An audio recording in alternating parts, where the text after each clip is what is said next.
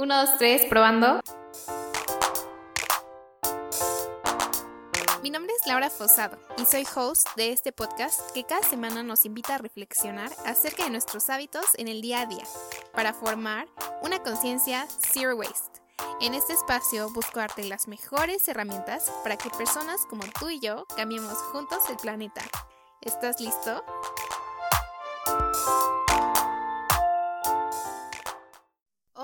Muchas gracias por acompañarme en un episodio más del podcast.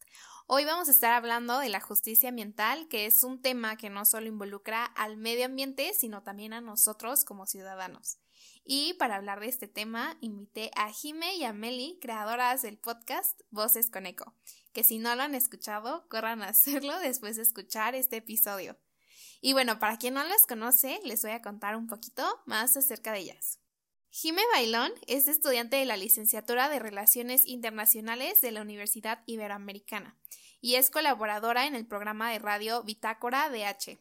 Además es cofundadora de la organización ambiental Cambio Colectivo México y es apasionada por la justicia ambiental, derechos humanos y feminismos.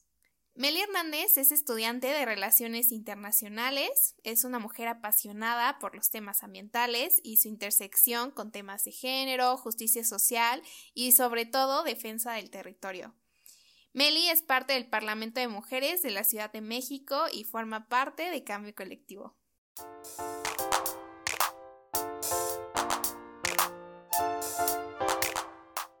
Hola niñas, muchas gracias por aceptar la invitación al podcast. Hola, Lau. Me, gusta mucho tu podcast y tu contenido. Siempre aprendo algo nuevo.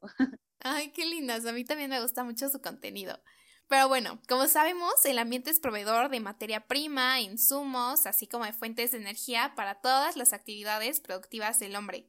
Sin embargo, al ejercer presión sobre él, pues se causa un daño que probablemente puede ser irreparable y las consecuencias pues son sufridas por el mismo hombre.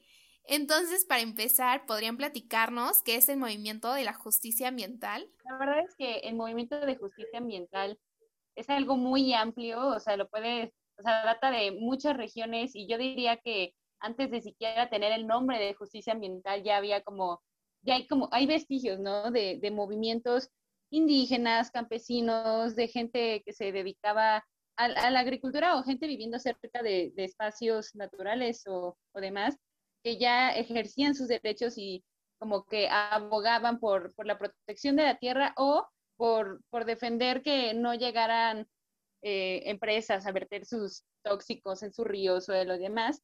Pero específicamente, lo que yo sé es que el movimiento de justicia ambiental empezó en 1980 más o menos en Estados Unidos con un pueblo, una comunidad en Carolina del Norte donde básicamente lo que ocurrió es que una empresa quería dejar residuos tóxicos cerca de donde ellos viven y es importante tomar en cuenta que era una comunidad de afroamericanos.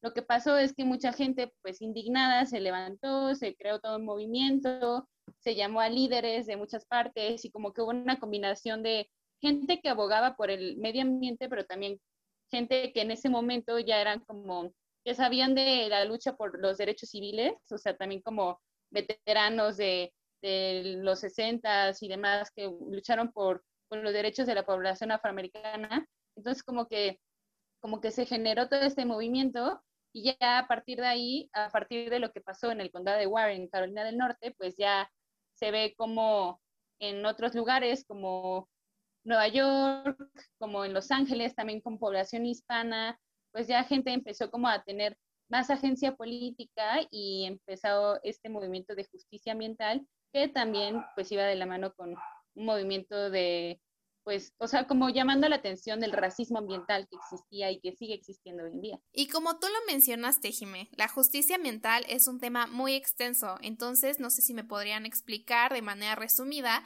cuál es el objetivo de este movimiento sin importar el lugar en el que se esté llevando a cabo. Creo que resumirlo depende del lugar en donde se esté aplicando, pero 100% considero que es una reivindicación de los aspectos tanto de salud, trabajo, uso de la tierra, el transporte, la vivienda, la diversidad de, los recursos, la distribución de estos recursos, empalmados con la ideología del respeto y del equilibrio ecológico. Es decir, una persona en general eh, puede explotar y puede hacer uso de los recursos naturales como nos han enseñado normalmente que el ser humano lo ha hecho a diestra y siniestra. Sin embargo, la justicia ambiental parte como de esta idea de que la población tiene que estar en equilibrio con el medio ambiente para poder hacer uso de estos recursos y así estar vinculado con nuestros eh, aspectos básicos de vivienda, como tener salud, tener eh, transporte, todo lo que tiene que ver con vivir como un ser humano con el bienestar básico, sin transgredir como estas fronteras de la naturaleza, sin hacer como una explotación más allá como la estamos haciendo ahorita. La justicia ambiental busca eso y va mucho de la mano con los derechos humanos y con los derechos de la tierra, porque como menciona Jimé ahorita, esto inició como un movimiento que juntaba la parte como del racismo, los derechos civiles, etcétera, y actualmente vela por más cosas como la igualdad de género, como los derechos de la tierra, como los derechos de las minorías, las comunidades indígenas y afrodescendientes.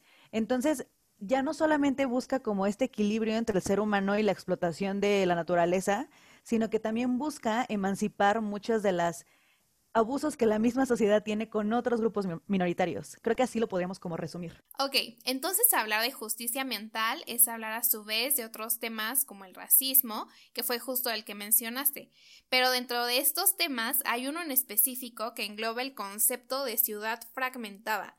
¿Nos puedes explicar a qué se refiere este concepto? Sí, es, es algo un poco complejo. Eh, me sorprende que, que lo llevemos a cabo porque como tal una ciudad fragmentada es muy complicada de llegar a eso. Es como un modelo estructural de ciudad. Es decir, está como la parte urbana, espacial, está como la parte de las discusiones teóricas que nos dicen deberíamos de vivir así para vivir en armonía con nuestro medio ambiente, pero cómo esto se aplica realmente a los espacios urbanos es a lo que se refiere como con una ciudad eh, fragmentada. Este modelo inició en Estados Unidos, de hecho es un nombre que se utilizó inicialmente en Estados Unidos, porque muchos de los movimientos inician ahí.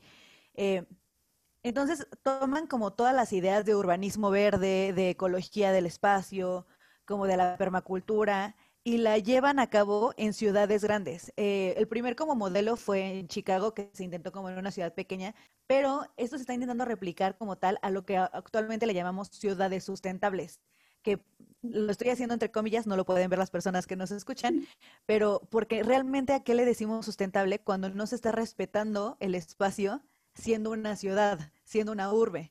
Entonces, lo que buscan como tal las ciudades fragmentadas es dividir y estar en equilibrio con la naturaleza sin dejar de lado que al final de cuentas siguen siendo como concentraciones urbanas. Ok, entonces es como si dijéramos que están buscando una utopía de ciudad verde, más o menos. Sí, y es bien extremo porque por lo menos en Chicago literalmente hay una ciudad en donde los edificios todos están construidos de forma sustentable, de forma que eh, utilicen los recursos que tienen a la mano y tienen muchas eh, paredes verdes, tienen muchas como aprovechamiento de los recursos. Entonces fue como la primer ciudad en la que se intentó, está funcionando, pero el problema es que a muchas de las personas como tal no les satisface al 100% sus necesidades porque buscan más. Ese es el problema del ser humano siempre, que buscamos más.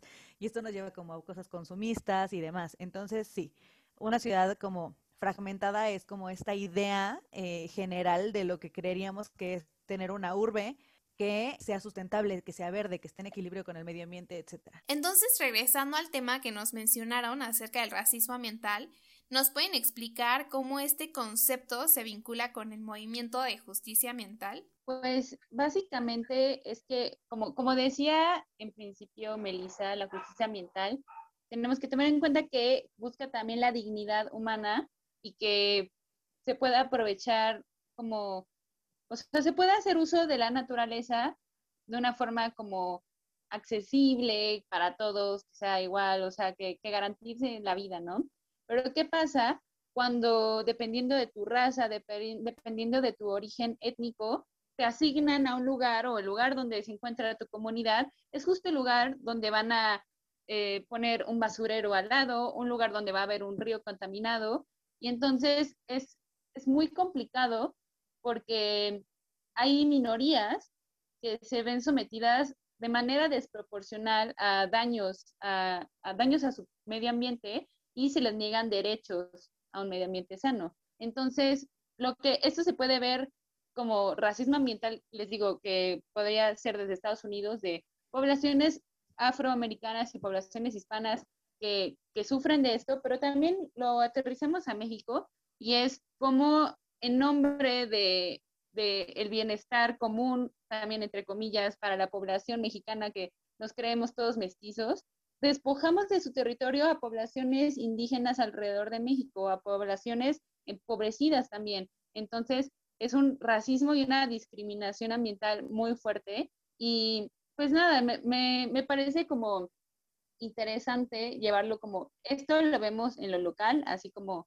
estas poblaciones que, que sufren y que tienen esta contaminación y que justamente pasa esto con ellas porque no tienen agencia política, no tienen agencia económica, muchas veces no tienen acceso a la información o en el caso de, de comunidades, no sé, aquí otomíes, tales o en el caso allá de hispanos, puede no estar en su idioma la información que se les da. La información que da el gobierno no está en su idioma, entonces no tienen acceso a esta información, no pueden contactar a especialistas en materia ambiental y entonces es difícil que puedan exigir sus derechos. Y eh, pues ya llevándolo a un nivel internacional, también podemos ver cómo los países en el sur global son más, pues, se, aprovechan más de ellos, hay muchos más proyectos extractivistas aquí, y los países que vemos que son los países desarrollados, siempre tienen la ventaja, siempre son los más avanzados en materia ambiental, mientras extraen recursos en otros lugares. Entonces yo así abordaría el racismo ambiental. Y como dijiste, ¿no? O sea, el racismo ambiental puede ser abordado de manera chiquita o de manera muy grande. Y ahora que nos explicaste este concepto, se me ocurrió un ejemplo que puede vincularse muy bien justo con lo que nos explicaste, que es cuando algunas personas activistas, por ejemplo, dicen que todas las personas tienen que tener un filtro de agua en su casa como sí o sí.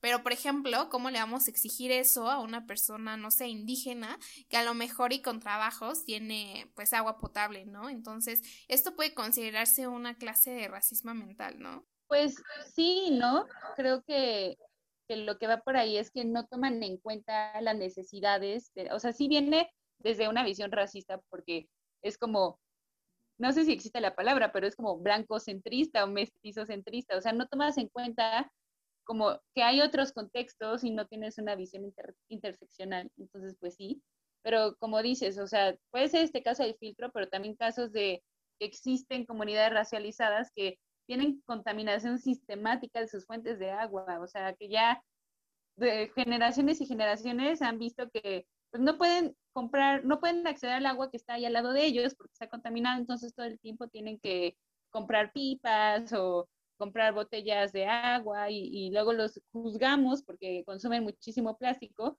pero pues no tienen de otra porque hasta donde llegan, o sea, hasta donde viven no llega el agua potable y está contaminado todo. ¿Y tú qué opinas, Mel? Eh, estoy totalmente de acuerdo con lo que dijo Jime, pero también hay que diferenciar mucho el racismo ambiental con el clasismo ambiental.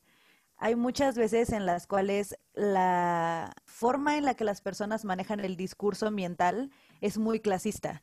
Es decir, hay un término que a mí me encanta utilizar mucho últimamente, que es el capacitismo, en el cual se le juzga a una persona por su capacidad de acceder como a este tipo de productos que nos han hecho como creer que son más ecológicos o al greenwashing y demás. Entonces, sí es muy importante que tengamos en cuenta que una cosa es como el racismo ambiental que se hace como de, justo el ejemplo de Jiménez clave. Generacionalmente hay personas que ya no tienen acceso a los recursos porque pues viven en zonas en las cuales pues no tienen como la facilidad, eh, no son urbes, etcétera. Pero hay otras personas que, por ejemplo, en la misma Ciudad de México, una persona llega y pide como algo de tomar y juzga a la persona que tiene un popote de plástico al lado y ella trae su popote de, metal. Y eso es que quizá la otra persona tiene prioridades en las cuales gastar que no es un popote de plástico. Y eso es juzgar a las personas por la capacidad que tienen, tanto económica como etcétera, de comprar las cosas. Entonces, una cosa muy importante es saber qué es el clasismo ambiental y otra es como el racismo ambiental, porque el clasismo ambiental viene incluso en personas de la misma edad, de la misma como cultura socioeconómica y etcétera. Y el racismo ambiental viene por cosas más como generacionales y culturales y como con un fondo o trasfondo más literal, racial. Entonces, más que nada hay que como saber distinguir eso porque de ahí vienen como mucho de las diferencias de las políticas públicas que muchas personas hacen, que no se dan cuenta de cuál es el verdadero problema, si es racismo, si es clasismo, si es una cuestión de capacitismo, etcétera. Y vinculando lo que ahorita nos explicaron, quiero preguntarles ahora a qué se refieren estas políticas urbanos rurales que siempre vienen implicadas cuando hablamos de la justicia ambiental. Sí, eh, unas políticas urbano-rurales, voy a poner de ejemplo eh, aquí en México, Chiapas, eh, porque está muy sonado la política en México y porque está muy sonado el tren Maya. El tren Maya es el claro ejemplo de los proyectos extractivistas y megaproyectos que no tienen en cuenta lo urbano-rural. Y la parte rural es la parte de la selva porque nosotros nos enseñaron a, a creer que lo rural era el campo y nos imaginamos como una persona ahí en la milpa, pero no, lo rural también tiene que ver con las selvas, con los bosques, con muchos de los eh, pueblos originarios que no son tomados en cuenta. Entonces, cuando una persona utiliza o hace una política urbano-rural, tiene que velar porque tanto las ciudades sean más verdes, como que no se intente implementar cuestiones de urbes en las sociedades que son rurales desde origen. Es decir, cuando se empezó a hacer el tren Maya, se supuestamente se preguntó a indígenas de ahí que si estaban de acuerdo con que se utilizara esto, con la idea de que se iba como a implementar mejores políticas económicas. Eso es todo lo contrario a una política urbano-rural que esté como consciente de lo que se tiene que hacer porque las personas ahí realmente nunca fueron encuestadas, se está transgrediendo como sus derechos a la tierra y se les está limitando su acceso a los recursos naturales, que es justo de lo que venimos platicando Jimmy y yo desde hace un rato, que no se toma en cuenta que las personas tienen acceso a estos recursos desde hace mucho tiempo y quitarles eso es como quitarles derechos a muchas cosas. Entonces, una buena política urbano-rural es como lo contrario a lo que están haciendo ahorita en el Tren Maya, por eso utilicé ese ejemplo. Tiene que buscarse que esté como de acuerdo tanto la parte rural con lo que se va a utilizar eh, como en accesibilidad a la urbe y de la otra parte que las urbes sean más conscientes de que no es una parte como de explotación, no es una parte de llegar y tomar los recursos, de llegar y romper con la selva, sino que tiene que ir todo en equilibrio. Entonces, estas políticas las podemos relacionar, por ejemplo, con la solastalgia, ¿no? Que no toman en cuenta a las personas y pues entonces las personas acaban sufriendo porque los lugares, no sé, en los que nacieron, en los que crecieron, pues ya no existen. Sí, sí, 100%. Es como algo más existencial la, la solastalgia, pero sí llega mucho a transgredir que las personas se cuestionen. Y ahora nos pueden platicar un poquito más acerca de la Agencia de Protección Ambiental EPA, por sus siglas en inglés, que justo surge a raíz de la justicia ambiental? Hay poco que opinar, o sea, porque sí hay como opiniones de si es buena, si es mala, ¿no? Como, pero básicamente lo que tienen que entender las y los que nos escuchan es que la EPA es como la Semarnat, como la Profepa, como la PAOT en México, que es como esta procuraduría que gestiona y que ve como el tema de de cómo se administra el tema ambiental y sí tiene sentido que a partir de muchos de los movimientos sociales y un poco ambientales, todavía no era, cuando se creó todavía no pasaba lo que les conté del movimiento de justicia ambiental en Carolina del Norte, pero sí había habido ya otras, otras historias, como, no sé, también mujeres luchando por, por un lago, ¿cómo se llama? Era como lago Love no sé qué, Love Canal, no sé, no sé si alguien aquí se acuerda, pero y como que son movimientos importantes del ecofeminismo, ¿no? Y justo eh, en esta línea del tiempo también empezó eh, la cumbre de Río y demás, pero bueno, en esta línea el presidente, expresidente Nixon en 1970 creó esta Agencia de Protección Ambiental y es importante porque lleva a cabo evaluaciones, investigaciones, también eh, promueve la educación ambiental y es, la, es como la, la institución responsable. Y lo interesante es que sí busca un diálogo y un intercambio entre gobiernos estatales, locales y pues entre sus palabras dicen tribales. Y pues yo lo que sé de, de EPA es que por un lado pues eh, sí han promovido muchas leyes y mucha legislación, aquí le dicen como los ACT, como estas actas y que promueven mm, a veces de manera ejecutiva distintas leyes, pero también lo que pasa es que como está tan ligada al ejecutivo, pues pueden aprobar muchos proyectos que en realidad no, no cumplen con, con, protección ambiental como a las comunidades que se van a ver afectadas, pero con una visión de es que es por el Estado por el bienestar, federal, pues ya este, se justifica y, y, pues aprueban los proyectos, que pues no, no es nada nuevo si lo escuchamos desde México, o sea, si, si nos preguntan qué tal lo hace Semarnat, pues son cosas muy parecidas. Entonces, pues pues nada, yo creo que es el tema de, estas agencias, ¿no? Como que muy bien, como los avances que hacen, pero mientras no tenga mucho más como un acercamiento a la sociedad civil, pues, pues seguirá ligado a los intereses del gobierno. Y bueno, ahora sabemos que el movimiento de la justicia ambiental pues ya se ha extendido a muchas más partes del mundo, además de Estados Unidos.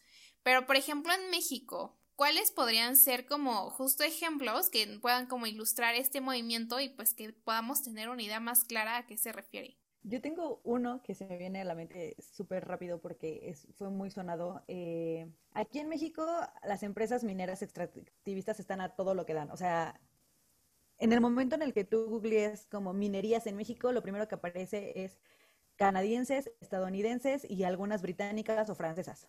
Entonces, en Oaxaca, en específico, hay un frente muy fuerte en contra de las empresas mineras en Capulalpam de Méndez. Capulalpam de Méndez es reconocido como el pueblo originario en donde más se utiliza y se aprovecha el recurso forestal. Ellos dan cursos internacionales en donde les explican como el, el ciclo de reforestación y cómo deben de talar, construir, etcétera, a los diferentes eh, árboles y tener en cuenta como todo este proceso pero de las hectáreas que tienen ahí en Capulalpan de Méndez, cada vez están como agarrando más de su territorio las mineras, y no le digo como que tal que vayan y tomen árboles, no, o sea, las mineras, algo que hay que saber como, yo sé que no es como cultura general, pero contaminan el suelo. En el momento en el que hacen su extractivismo, contaminan el suelo, entonces todo lo que está alrededor se empieza a contaminar y empieza a dejar de ser suelo fértil, empieza a dejar de ser suelo que puede dar vida. Entonces ahorita en Capulalpan de Méndez está como ese proceso como de lucha en contra de las empresas extractivistas. Y creo que otro que a todo mundo se le viene a la mente es como cuando asesinaron a Homero, a Homero Gómez González, que pues fue muy sonado porque Homero, Homero era un activista como del medio ambiente en México, ahí en la Reserva de la Naturaleza de las Mariposas Monarcas en Michoacán. Y Homero lo que buscaba era que no solamente fuera como esta parte turística y esta parte como de vamos a ver a las mariposas y que estuvieran como súper contaminando el agua, el aire y todo lo demás, sino que buscaba que tuviera más sentido como este ecoturismo y empezó a ir en contra de las empresas que explotaban el mismo ambiente y el mismo como la reserva de la ecobiosfera ahí de las mariposas y lo terminaron matando. Entonces, esos son como los primeros dos ejemplos que a mí personalmente se me vienen como de lucha eh, de justicia ambiental, en las cuales como que literalmente se busca que se respete esos territorios y esos derechos que tienen las personas originarias de ahí a sus recursos naturales. Y creo que con estos ejemplos que nos mencionaste, pues sí, como que ya nos queda un poquito más claro este movimiento, pero por ejemplo a ti, Jimé, ¿qué otros ejemplos se te ocurren? Pues lo que quería decir es que como habrán escuchado con Melissa, el tema es que más que ejemplos de justicia ambiental en México hay ejemplos de injusticia ambiental, que es lo triste, porque si de por sí en, otros, en otras situaciones en México no hay justicia, el tema del medio ambiente es lo más olvidado, es el tema donde hay muy poco presupuesto y también el tema un poco, no sé cómo decirlo, este, como que se se sataniza también a los activistas ambientales, ¿no? Y, de hecho, América Latina es la región más peligrosa para ser activista ambiental, no olvidemos eso. Y otros ejemplos que me vienen a la mente es el río, el río de Sonora, contaminado también por Grupo México, en donde se supone que iba a haber un pago a la, a la comunidad afectada. No pasó eso, no hubo un proceso de justicia como que tuviera resultados buenos en esta situación, ni eh, en el caso de la termoeléctrica en Morelos, donde se supone que ya estamos hablando de democracia ambiental porque hubo una consulta, pero ¿qué tipo de consultas están haciendo? O sea, eso es, eh, parece humillante y donde también recordar que aquí también hubo un activista ambiental asesinado, que es el caso de Samir Flores. Entonces, es, es muy triste hablar de, de las injusticias ambientales en México y en general yo diría en toda América Latina. Y pues también iba a decir que el tema es que no solamente estamos hablando en México de gobierno y empresas como la minera y como la termoeléctrica, sino también el narcotráfico, que es un actor muy importante en, en temas de, extractivismo ambiental y a veces se nos olvida. Entonces, podemos ir resumiendo que el movimiento de la justicia ambiental involucra aquellos territorios que tienen mayor riesgo de contaminación ambiental, que sufren más perjuicios ambientales y pues también que se les excluye el proceso de elaboración y toma de decisiones, ¿no? Pero antes de despedirnos, quiero felicitarlas por el proyecto de cambio colectivo en el que están súper activas y también por su podcast, Voces con Eco, del que soy súper fan. y bueno, podrían compartirnos sus redes sociales en las que la gente pueda buscarlas para que pues vean todo el contenido que están haciendo.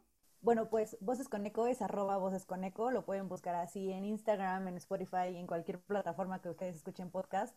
Después de escuchar a Lau, pueden irse para allá también tenemos un episodio ahí con Laura platicando un poco más sobre residuos, más que de temas sociales. En lo personal, mi Instagram es arroba melisa bajo Y también estoy así en Twitter por si me quieren seguir. Ahí van a encontrar un poco sobre mi vida personal, sobre política y sobre mucho hate a los gobiernos que les encanta contaminar y justicia ambiental sobre todo.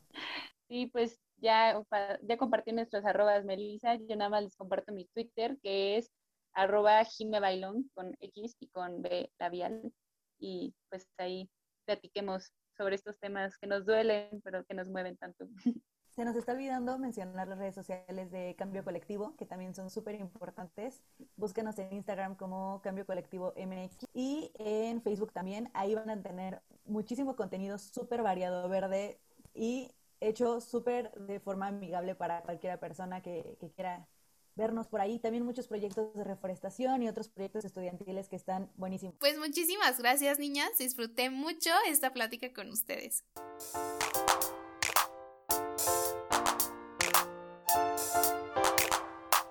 Y ya sabes, si te gustó este episodio, no olvides seguirnos en Instagram como arroba conciencia zero waste en donde estaremos publicando contenido que estoy segura que te será de gran utilidad en tu día a día.